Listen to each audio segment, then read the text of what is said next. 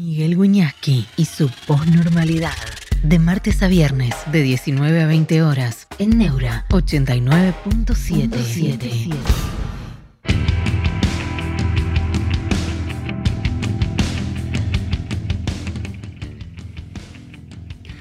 Buenas noches, ¿cómo están? Bienvenidos a la posnormalidad y ojalá salgamos de, la- de la normalidad, porque si la normalidad es esto, ¿cuándo llega la posnormalidad? Hola Ledomi, hola Litfo, hola, hola Fe- Fede Calace, y ahí estamos, hay equipo, ¿eh? ¿No? Salir de, de esto, la normalidad, es un abismo. Algo está cambiando, ¿eh? Algo está cambiando. Algo más profundo inclusive que lo que van a manifestar las, las elecciones. Algo, hay una estructura profunda que cambia, que se transforma. Eso nunca es sin padecimiento. Martín, ¿cómo estás? Aquí estamos, gracias. Pero eh, la normalidad, esto que llamamos normalidad, que es esta decadencia, Vida de Mar, buenas tardes Miguel, Vida de Mar vive en España y está de vacaciones en Argentina. Ya, los tengo a los, a los habitués de- del chat. ¿O no es así? Correcto, viste. Bueno, eh, ¿qué sucede? ¿Qué es lo que está sucediendo? Que lo que llamamos normalidad, que es la inflación, la decadencia, tiene eh, en la Argentina 70 años. 70 años. O sea, es bastante más grande que yo, que soy bastante grande. Entonces, bueno, ¿cuándo se termina? ¿Se termina? Cabe la pregunta, ¿se termina? ¿No? Después vamos a hablar de otra cuestión normal a normal, que es la violencia con un experto, con Marcelo Bergman, que, tiene una teoría interesante, que, que contradice eh, el sentido común y eso siempre es interesante. Mariano Jefe, buenas Miguel.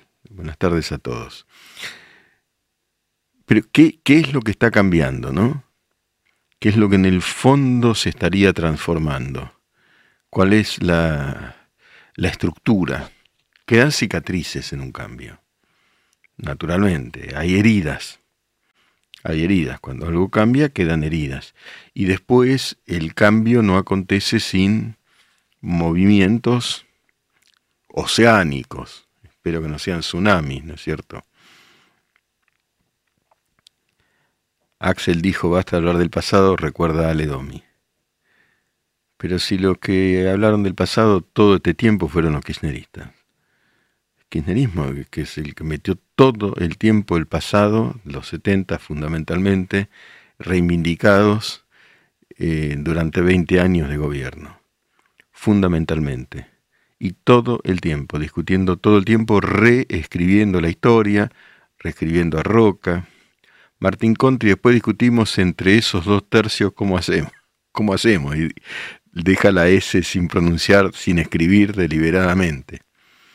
Y vamos a ver, ¿no? El, el escenario, hay una cuestión en las transformaciones que yo entiendo que estamos empezando a vivir. No sé a dónde termina, ¿eh? No, no, no, no voy a trabajar de, de, profeta jamás en la Argentina. Pero sí hay una transformación. La cuestión de las transformaciones, Fede Calace dice, es algo como la dialéctica, tesis, antítesis, etapa superadora o no. Bueno, ese es el modelo hegeliano, marxista, que después toma Marx. El problema es que hay elementos aleatorios hay elementos que no pueden preverse. Bueno, mi ley es un elemento que no se pudo prever. Para muchos. Sin embargo, en las primarias la mayoría lo votó. Resultó imprevisible. Entonces, Gustavo Sebastián Schneider dice, termina donde empezó, esa es la trampa de Argentina. Puede ser, también puede ser, ¿no? Es el, la crítica de la revolución. Mi ley vendría a ser un cisne negro, dice Martín Cohen, sí, de, definitivamente. hasta el momento, ¿no? Ganó las paso, pero las ganó. Y viene enfilando, ¿no? Viene marcando la agenda. Y sus, esto vamos a meternos al barro, sus conversaciones con sindicalistas y, y otros que uno puede denominar casta, esto es opinión personal, yo no sé si son tan negativas, porque a mí me parece preferible justamente un diálogo a una total intransigencia. Después vemos qué sale de todo eso. Lea Durante, buenas. Bueno, maestro, dice, ¿mi ley es la consecuencia de las malas acciones de los políticos de turno? Bueno, sí. De los políticos y de la sociedad, Lea. La sociedad viene... A mí no me gusta lapidar a nadie, pero esta sociedad eligió a Alberto Fernández como presidente. Y Alberto Fernández fue este presidente. ¿Quién lo eligió? ¿Quién lo eligió? Esta sociedad. O sea, de los políticos, de la política y de la mala gestión. Hoy, hablando de, malas gestiones, eh, la Cámara de la Corte Suprema evitó que continúe en su cargo la jueza Figueroa, que es la que iba a votar en favor de Cristina, tiene 75 años, no correspondía que siga. Cobraba hasta hoy 3.700.000 pesos, limpito, sin impuesto a las ganancias, sin trabajar además. El trabajo era, eh, el trabajo era ayudar a Cristina Fernández. Bueno, algo está cambiando.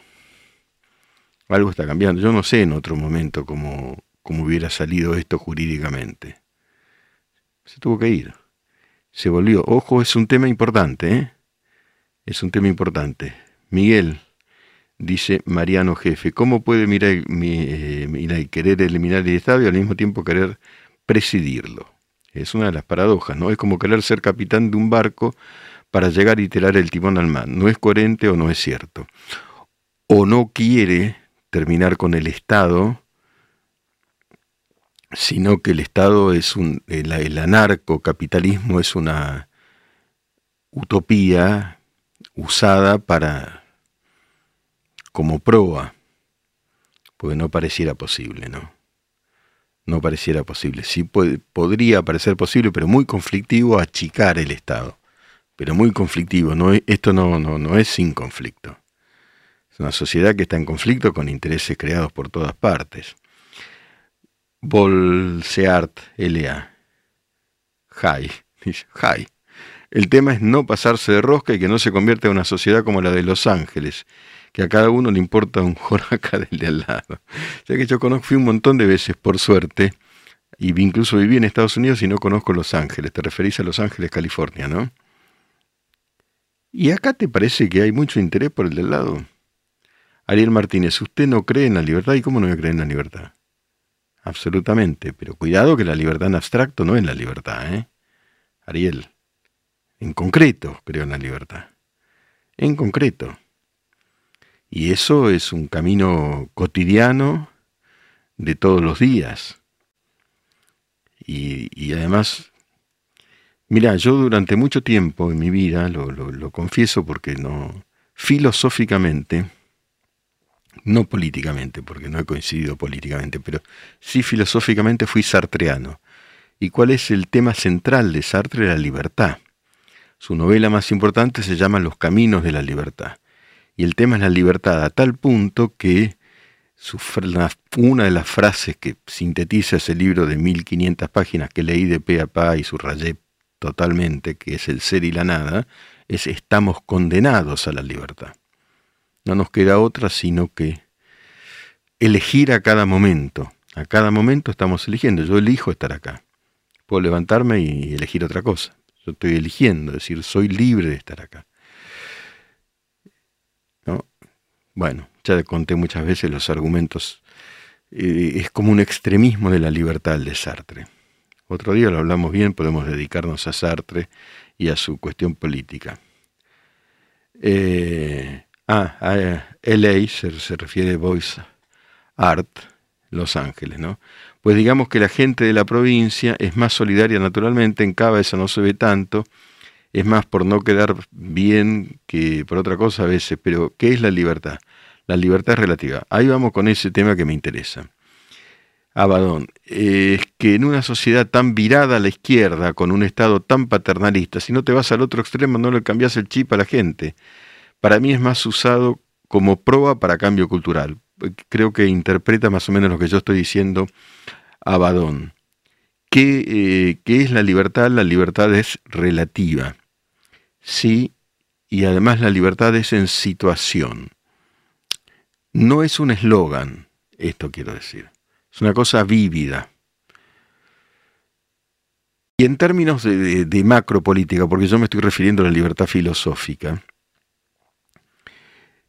si somos liberales, es decir, si creemos en la libertad, yo reitero esto como un mantra, empecemos por creer en la libertad de pensamiento y en la libertad de preguntar. A mí déjame preguntar y déjame pensar. Y les digo, y lo repito porque lo vengo diciendo, para conocer una línea de pensamiento también tenés que conocer la otra. Yo estudié a Hegel, a Marx y a Gramsci, sí, la verdad que sí, y son muy interesantes. Estudié la línea de los pensadores liberales, tanto los franceses como los ingleses, sí. La verdad que sí. Llegué hasta Murray Rothbard, que creo que inspira mucho a mi ley, sí. Sí. Entonces, tengo una posición. Ahora, déjame pensar, ¿eh? Déjame pensar. Siempre déjame pensar. Aledomi disiente con, con Abadón. Eh, ojo, eso pasó con la dictadura, claro, porque lo que dice Aledomi es, las utopías lo que ocurre es, vamos a sacrificarnos ahora por, por un paraíso que va a venir después. Y pero después, después. Boisart. A mí, por ejemplo, no me gusta la libertad con respecto al voto. ¿Cómo? Debería ser obligatorio hacer un curso de política integral básica para tener el derecho a votar. No, yo no estoy de acuerdo con eso. No, no. No, votar, votar votan todo. ¿Quién sabe más de política? Leía el otro día un tuit que decía, no, no, no, les vamos a no les vamos a dejar de advertir que esto está muy mal. ¿Y vos quién sos? ¿Desde dónde? No, vota eh, el que está ahora en el barrio más alejado de la matanza y sabe por qué, y vota el señor de Barrio Parque y sabe por qué, y votan todos. Como un curso de, de política integral. La, política, la polis, la, organiza, la organización de la vida política es en la vida misma. Lo que sí después está la escuela. Pero si no vas a la escuela también sabes. Es ¿Discutible? Bueno, es discutible. Hacemos una breve pausa y enseguida vamos a hablar con Marcelo Berman, un experto en la cuestión de la violencia, que escribió una columna muy interesante en Clarín.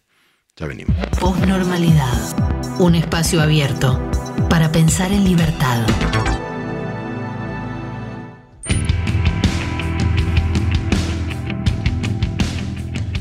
Bueno, eh, vamos a hablar con Marcelo Berman, que eh, es, él es doctor en sociología por la Universidad de California en San Diego, es eh, profesor y es director del Centro de Estudios Latinoamericanos sobre Inseguridad y Violencia de la Universidad Nacional de 3 de Febrero y una larga trayectoria. Y escribió, si estás ahí, Marcelo, muchas gracias por conectarte con nosotros, muchas gracias. Hola, buenas noches. buenas noches. Leí con mucho interés la columna de, de Clarín de ayer, entiendo a ver, vos afirmás, en la Argentina las cifras oficiales dicen que no somos un país con alta violencia homicida. Muy interesante. A ver, ¿querés desarrollarlo eso? Sí, sí, aunque sea en forma muy resumida, lo cuando uno ve las cifras oficiales que se reportan todos los años y las compara con otros países, uno lo que observa es que Argentina tiene una tasa media de homicidio muy cercana a la al promedio mundial. Esto quiere decir, el promedio mundial es, los homicidios se miden X cantidad de homicidios por cada 100.000 habitantes. Correcto. En, el caso de Argentina es aproximadamente 5, va variando un poco, pero desde aproximadamente 5 por cada 100.000 habitantes.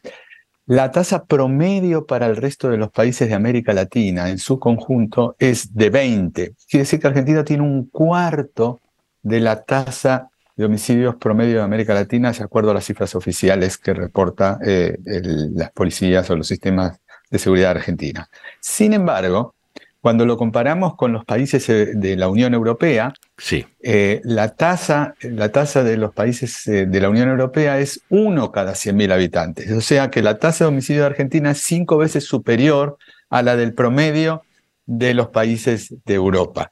¿Estamos bien o estamos mal? Bueno, es una cuestión, es una cuestión de, apreciación, pero por supuesto que cada homicidio y cada violencia es, condenable y lamentable. Pero en términos generales, respecto al resto de los países de la región, Argentina no tiene una tasa eh, enorme de homicidios, pero respecto a, Europa eh, sí, sí tenemos una tasa alta. No, correcto, es muy interesante. Ahora, vos das otras cifras y otras y, que nos permiten hacer comparaciones. A ver si entiendo bien. Cerca de un 40% de los homicidios quedan impunes, ¿es así? Así es, o sea, que eh, nosotros hemos hecho un esfuerzo muy, muy grande en un estudio que hacemos en el CELIP eh, y eh, tratamos de, utilizando diferentes fuentes de, información, de ver cuántos casos de homicidio se resuelven, de alguna manera o de otra. Ya sea con absolución o ya sea, o ya sea con, con sentencia condenatoria. Y lo que llegamos es que, de acuerdo a las estadísticas, es que 6 de cada 10 tienen sentencia, pero 4 de cada 10 casos quedan sin sentencia. Eh, y esto puede, puede ocurrir por varias razones. Eh, la fundamental es que no encuentran al culpable, al homicida, pero también puede llegar a ser un caso de suicidio. Por ejemplo, en los femicidios hay muchas veces casos que se siguen, eh, el, homicida se suicida también, y por lo tanto no hay juicio ahí. Eh, o sea, no hay actividad judicial. Eh, por lo tanto. Perdóname, Marcelo, hablando de eso, hay un femicidio promedio cada día en el país. Así es, es aproximadamente 300, 320, es poquito menos de un homicidio por día en promedio. Claro. Eh, pero sí tenemos, y esa tasa se mantiene estable a lo largo de los 6, 7 años donde tenemos registros ya fehacientes de femicidio. O sea que no, no, sea, a pesar de toda la legislación y a pesar de todos los esfuerzos que se han hecho, eh, no se ha movido mucho esa tasa de, femicidio, lamentablemente. Y, hasta, hasta 2021 eh, había decrecido los homicidios sostenidamente. Pero ¿y después qué pasó? ¿Qué está pasando ahora? Porque, a ver, vos mismo te lo preguntás por ahí. ¿Cómo oponemos la percepción que uno tiene como ciudadano, es decir, nos están bajando a los tiros, con esto que nos pone en un lugar de una pregunta intermedia. ¿Estamos bien? ¿Estamos mal? Bueno, cinco, pero veinte, pero no.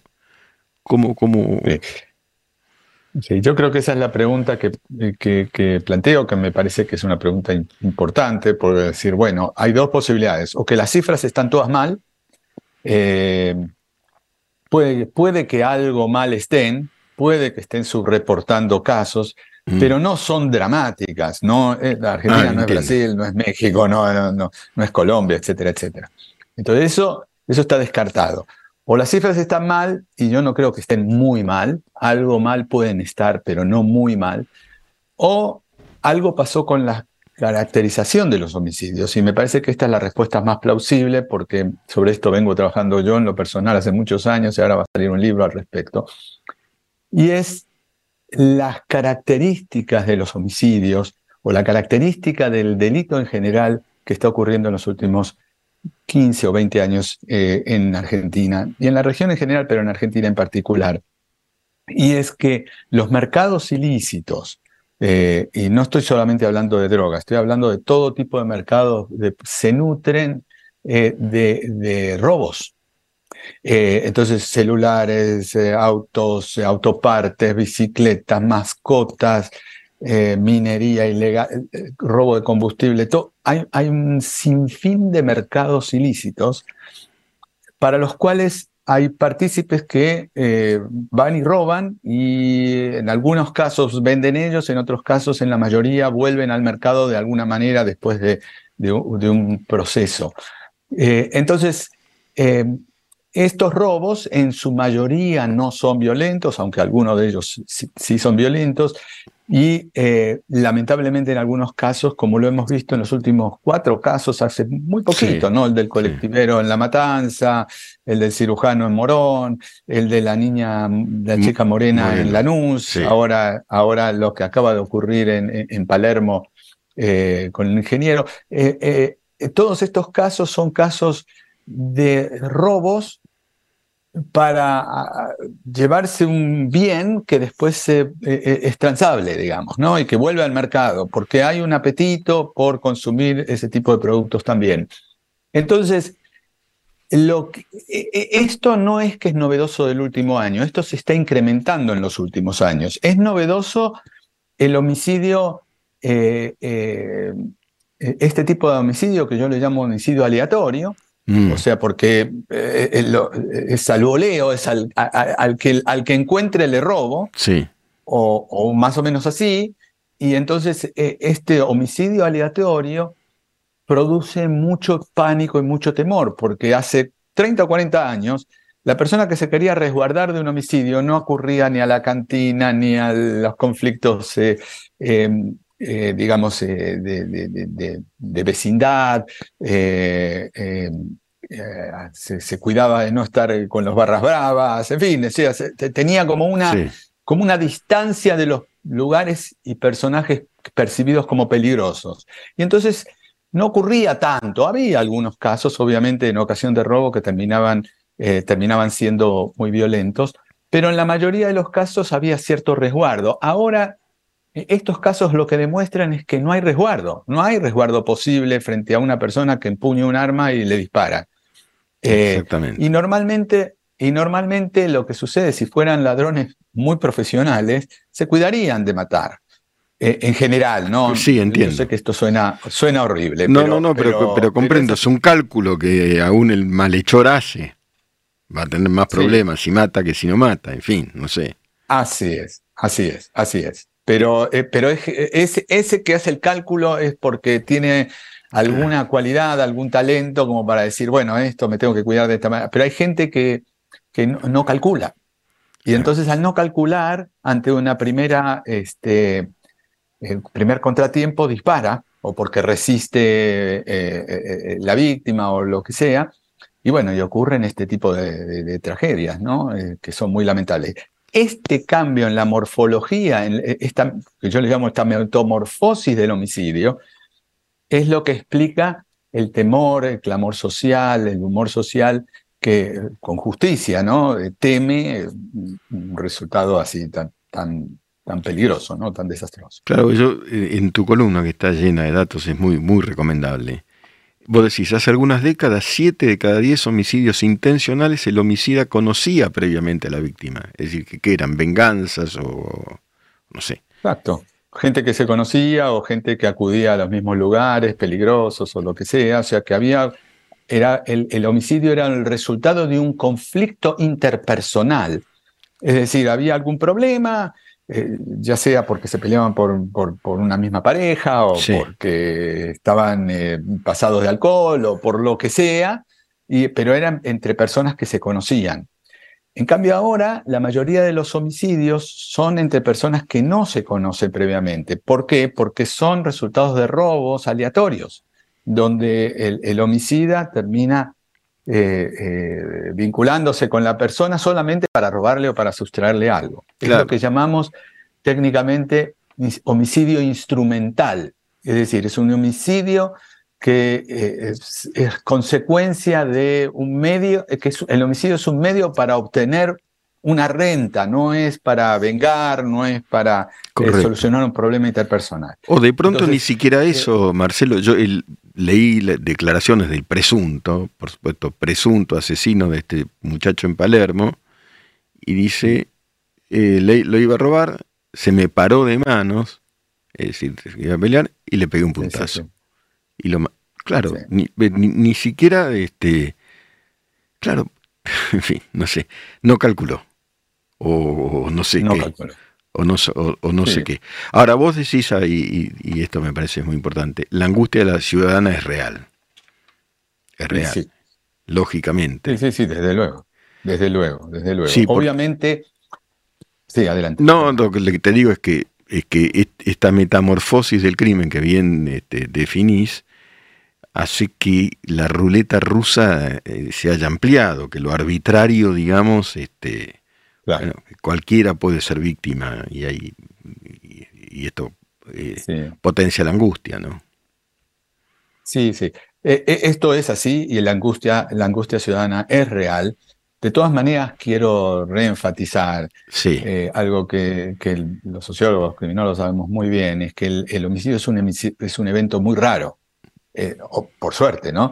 Eh, es muy, muy raro que nos ocurra. Lo que pasa es que cuando ocurre tiene una potencia. Lógico. Eh, que, bueno, que hace que perdamos la real perspectiva, porque la probabilidad que nos ocurra, obviamente es un evento fatal, ¿no? Pero si la probabilidad es bajísima, es muy, muy baja, aún con los homicidios creciendo, es muy baja. De todas maneras, eh, a la persona que le ocurre, o a los familiares, o a las personas cercanas a la víctima que le ocurre, es todo, exactamente. Y esa, eso es lo que. Porque a todos nos han robado el celular, o nos han robado una bicicleta, o nos han robado unas zapatillas, o lo que sea.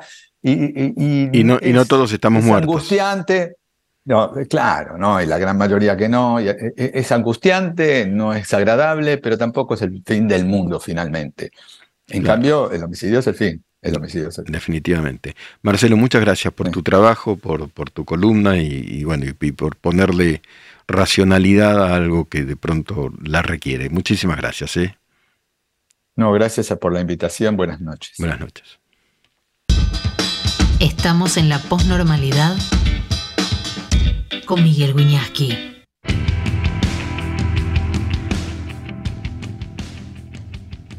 Bueno, mientras hablaba con Marcelo Bergman, este, hubo preguntas, no, no, se las pude hacer porque por la dinámica del reportaje. Eh, Martín Conte habló de un criminólogo de Gary Clegg de la Florida State University, no, no, no, pude preguntárselo. Ariel Martínez dice, yo enseño informática en una unidad carcelaria, a un delincuente no tenés que pararte de manos, generalmente están drogados, hay que bajar la cabeza y darle todo lo que te pide. Y sí, pero hay que estar en situación. Eh, Af Manuel dice, eh, ¿por qué no hablan de los no, eh, eh, perdón.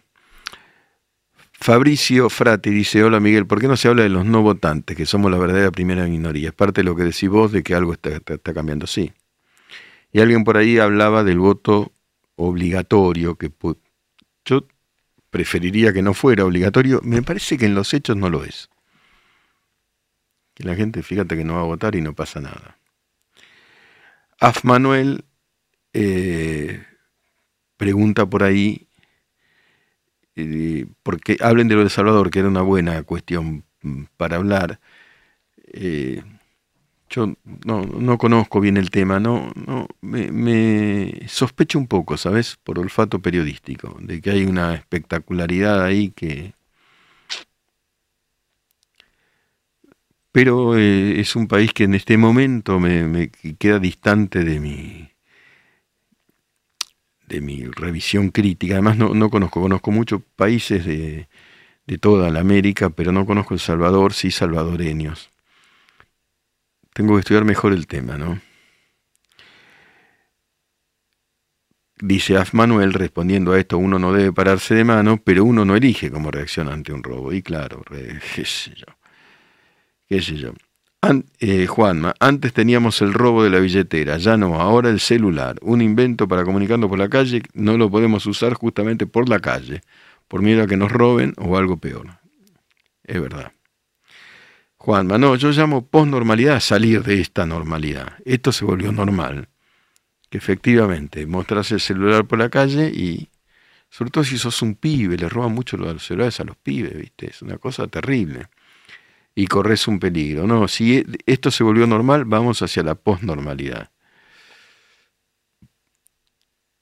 Dice Ariel Martínez, que trabaja enseñando informática en una cárcel, que los propios reos le dicen que están drogadas, están dando vueltas. Luego no recuerdan lo que hicieron.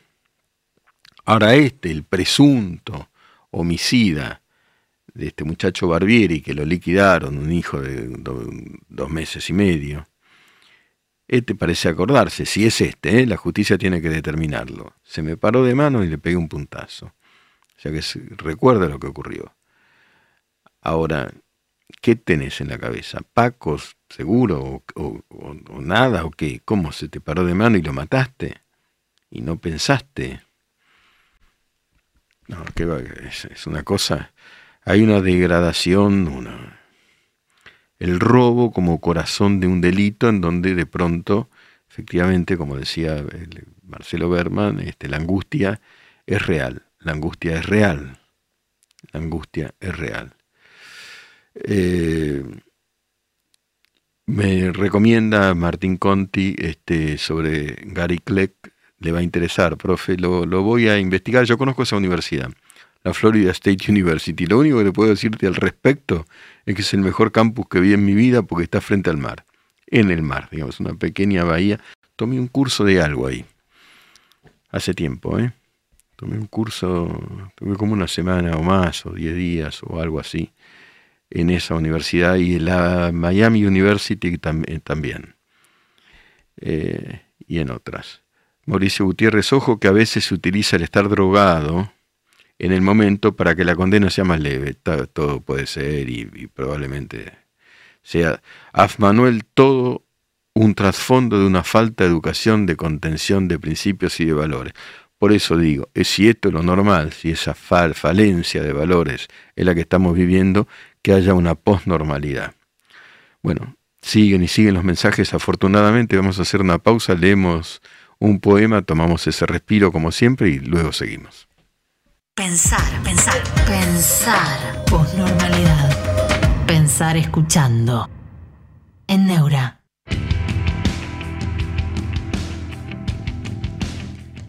En la posnormalidad la poesía se lee de pie. De Antonio Machado, soñé que tú me llevabas. Soñé que tú me llevabas por una blanca vereda, en medio del campo verde, hacia el azul de las sierras, hacia los montes azules una mañana serena. Sentí tu mano en la mía, tu mano de compañera, tu voz de niña en mi oído, como una campana nueva, como una campana virgen de un alba de primavera. Eran tu voz y tu mano, en sueños tan verdaderas.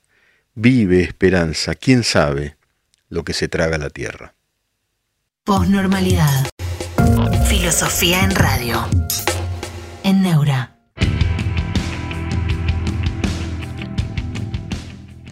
Bueno, elogian a Machado y hace muy bien, porque Machado, espectacular Machado, dice Martín Conti, recomienda una colección de poesía que está en los kioscos. Ya salieron Machado, Lorca y Neruda, y siguen Becker, Rubén Darío, entiendo que Miguel Hernández, Dickinson, Shakespeare, Baudelaire, Paz, Alberti y otros, y bueno, si, si, si está ahí, la verdad que vale la, la, pena. Flor Guerrero, ay Machado y su tierra y sus sueños. Sobre la tierra amarga cita, cita Flor, sobre la tierra amarga caminos tiene el sueño laberínticos, sendas tortuosas, parques en flor y en sombra y en silencio. Qué maravilla, ¿no? Claro, acá es un sueño, soñé que tú me llevabas, ¿no? Tu voz y tu mano compañera, pero en sueños. Después se lo traga la tierra. La poesía, hay uno dice, mucho humo. No, no, la poesía no es humo. ¿eh? La poesía es pensar de otra manera, es disponer las palabras de otra forma, es romper el esquema. Justamente la poesía es postnormal romper un esquema de pensamiento y ordenar de otra forma. Es un imaginario que sin embargo tiene un profundo significado. Estamos hablando de Antonio Machado en este programa, estamos hablando de ayer del gran poeta Ricardo Molinari o de Borges siempre, todos los viernes, y de todos ellos, ¿no es cierto? De todos ellos. Por algo existe la poesía, sí, por suerte por suerte para eh, romper una normalidad, un esquema de pensamiento. Milton, saludos de Nueva York. Martín Conti, la poesía es fundamental para la palabra y la pluma. La espada se aprende por otro lado, claro. La poesía, ¿no? A priori, pues, uno diría, no entiendo, y bueno, claro, eh, ahí está la gracia. En algunas de ellas, otras sí, pero es la, ruptura del esquema, em, del esquema, como, como diría, eh, mecánico del habla. Pero eh, vivimos, ahí Af Manuel decía hace un rato, ahí dice, todo un trasfondo de una falta de educación, de contención de principios y de valores y de la palabra. Vivimos una decadencia tan grande de la palabra, tan profunda, en donde, claro, lees una poesía y... Pero tantísima gente la, la sabe interpretar y la requiere. Ariel Martínez es otra forma de comunicar sin tanta estructura. Claro, es desestructurar el pensamiento, ¿no? Que eso es pensar. Pensar es desestructurar, es descomponer. ¿no? Eh, porque lo, si no, esa compostura, ese pensamiento de la corrección, ¿no? de, las palabras trilladas. Yo tengo, yo por suerte, por, por razones periodísticas, tuve tenido diálogos con, bueno, con, mucha gente de la literatura. Y, trato de, aplicar eh, algunos consejos, ¿no? Por ejemplo, eh, alguien me decía, hay que atrapar palabras. Me decía, por ejemplo, me decía alguien, la palabra crápula, hay que atraparla, porque a algunos tipos solo les cabe crápula o sátrapa. Palabras esdrújulas son muy buenas, ¿no? este, para este tipo de, para castigar de pronto, ¿no? Jaime Bailey me decía eso. Jaime Bailey. Que si ustedes lo, escuchan, yo recomiendo, pueden ver eh, acá en Miami, eh, el programa que él tiene en Miami es una obra maestra de la palabra oral. La, manera de narrar, también como escritor, ahora escribió Los Genios, es sobre un, genio, Jaime, claro, un un genio. Además es tan, tan brillante en el sentido de tan, tan alegre, tan, tan, tanta energía. Tú tienes que atrapar palabras, ¿no? Bernardo Mosquera, sin embargo, la poesía moderna se caracteriza por el predominio del verso libre. Bueno, va y viene la poesía, ¿no? Como todo. El autor tiene libertad total para disponer y organizar los versos en el texto y buscar su propio ritmo sin ataduras de rimas o métricas. ¿Es así? Esa es la poesía, cierto, cierta línea poética, ¿no es cierto? Eh, hay una poesía en la música también. Elizabeth Lunardini dice, poesía es representar lo abstracto en nuestra imaginación. La poesía, los cuentos, la novela, etcétera, yo creo que no ha muerto. Ayer hablamos, ¿no? Con Ignacio Iraola, que es eh, director de cultura de la Fundación El Libro, y tienen esta iniciativa leyendo.ar, eh, que es promover la lectura. Ahí hay, hay, algo muy importante, porque el mundo audiovisual, inevitablemente es un mundo audiovisual, no excluye la palabra escrita y la consecuente lectura de la misma. Milton, ¿qué pensás sobre la ciudad de Jordan Peterson? Sí, sé quién es, un canadiense que habla de literatura, psicología y globalismo. Me parece muy interesante. Milton, me parece un tipo muy interesante. Va contracorriente de la, de la normalidad, eh, comunica con una rapidez inusual, no siempre coincido, por supuesto. Es un polemista, es un polemista. No sé lo he visto en polémicas, no lo he leído para hacer un juicio, digamos, más, más preciso. Sé que polemizó con Sisek, esa polémica la vi, el uno y el otro, Sisek es muy interesante también, y, y así, eh, así en, en esa polémica, en esa contradicción es donde brota el pensamiento, digamos. Eh, es alguien que contradice, ¿no? Sí, sí se lo reventó en esa polémica, dice Martín Conti, me parece que tiene razón. me parece que sí sé que es más profundo, pero me inclino por Peterson. Claro, pero te entiendo, Martín, porque Peterson tiene una una mirada como, como, a ver cómo podría definirla, como más contemporánea. Bueno, no sé, la voy a mirar de vuelta, mira.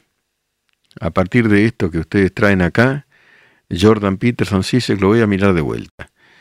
A ver, a ver cómo, cómo fue la cosa. Pero es muy interesante, ¿no? Una polémica, un diálogo, pero polémico, entre dos tipos dedicados este, a este asunto de la filosofía que parece que ha muerto. Nietzsche consideraba que Cioran escribió adiós a la filosofía, pero no se pudo.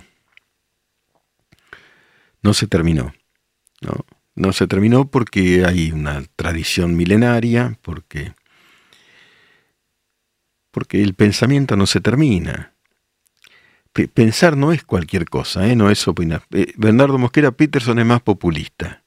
Puede ser, Bernardo. Pues me parece que sí. Es más que seguramente predica lo contrario, pero es más para la tribuna, ¿no? Es más para no lo sé. A ver, no lo sé. No lo sé, lo tengo que ver de vuelta y tengo que ver mirar de vuelta ya y ver si encuentro algo escrito de Peterson. Creo que no hay nada traducido, pero lo puedo leer en inglés. Y, seguimos con esta, con esta discusión. Jordan Peterson. a mucha gente que esquemáticamente aquí llamaríamos de derecha, Peterson les gusta. Pero son esquemas. Pero puede ser, ¿no? Eh, más populista. Si es más, más, más mediático, no sé quién es más mediático. Es fantástico. Sisek, Ale Fantino conoce muy, muy bien a Sisek. Me recomendó muchos libros. Ale es, eh, es una cosa que estudia, estudia. ¿eh? Conoce muy bien a Sisek que no es fácil de comprender porque está Lacan en el medio. Milton dice, Peterson predica el sentido común perdido. Jordan Peterson. Jordan Peterson, sí. Sí, bueno. Hay un cargo que yo le hago a la filosofía y es que nos las pasamos interpretando. Yo muy joven era, fui secretario de lo que se llamó Instituto de Pensamiento Latinoamericano, creyendo que había una filosofía latinoamericana. Era un pibe. Bueno. Y aprendí mucho ahí. Pero la verdad es que aún los llamados filósofos latinoamericanos eh, eh, viven interpretando, eh, siguen siendo o seguimos siendo eurocentristas parece que no se terminó de configurar un pensamiento vinculado a lo a esto, ¿no? Que es diferente, no es lo mismo. Yo adoro el mundo griego. Ahora, cuando estuve en Sicilia, eso es el mundo griego, eso fue el mundo griego, la Magna Grecia. me sentí politeísta, le digo. Me sentí que bajaban los, dioses ahí a, a esos templos que están tan bien conservados pero es la cultura mediterránea, que guarda la cultura mediterránea, es la cultura, es la filosofía, es la literatura, es la, escultura, es el Partenón, y son las dos guerras mundiales del siglo XX también, ¿eh? porque eso también es Occidente. Eso también es Occidente. Occidente, el Occidente, y es el colonialismo. Eso también es Occidente. Ahora la India cambia de nombre, va a tener su nombre, creo que mantiene el nombre India, pero el nombre India es el nombre colonial de la India. Se va a llamar Bharat, con BH, Bharat, el nombre anterior. Europa es también el colonialismo y es las dos guerras mundiales. miren, Latinoamérica es una desgracia, pero dos guerras mundiales no tuvimos. Es una desgracia, ¿eh? ya sabemos. Pero no es tan desdichada, ¿eh? 60 millones de personas se mataron entre sí en la Segunda Guerra. Y en la primera, 30 millones. Y con Stalin murieron 20 millones de rusos. Eh, el ser humano es complicado en todas partes. Sí, Barat, como diría Axel Canilla. Pero lo que pasa es que este Barat, eso lo dice Andrés, es eh, con BH, B larga H, Barat. Sí, Axel Canilla le metió el nombre a un país. Bueno, Occidente, dice este Martín Conti, está en cualquiera hoy día. Y bueno, está complicado. El mundo está complicado. Ahora, siempre, siempre estuvo complicado. Y en muchas oportunidades aún más complicado que en estos momentos. Pensemos el periodo 1939-1945. Aún más complicado que en este momento. Pero todo puede ocurrir, ¿no? Y eh, aporta Gustavo Sebastián Schneider, justamente sin guerras por la Argentina y estamos tan mal. Es triste, claro. Claro, no puede ser. No puede ser que no haya eh, una conflagración de magnitud y estemos tan mal porque estamos mal. Bueno, por ahí salimos de esta normalidad decadente e ingresamos a una posnormalidad ascendente depende de tantas cosas de nosotros y, de tantísimas otras cosas. Martín Conti, ni guerras, ni conflictos religiosos, ni catástrofes naturales. Y aún así estamos mal. Bueno, a seguir pensando. Les dejo un abrazo muy afectivo a cada uno de ustedes. Gracias. Miércoles Postnormal con Miguel Wiñaski.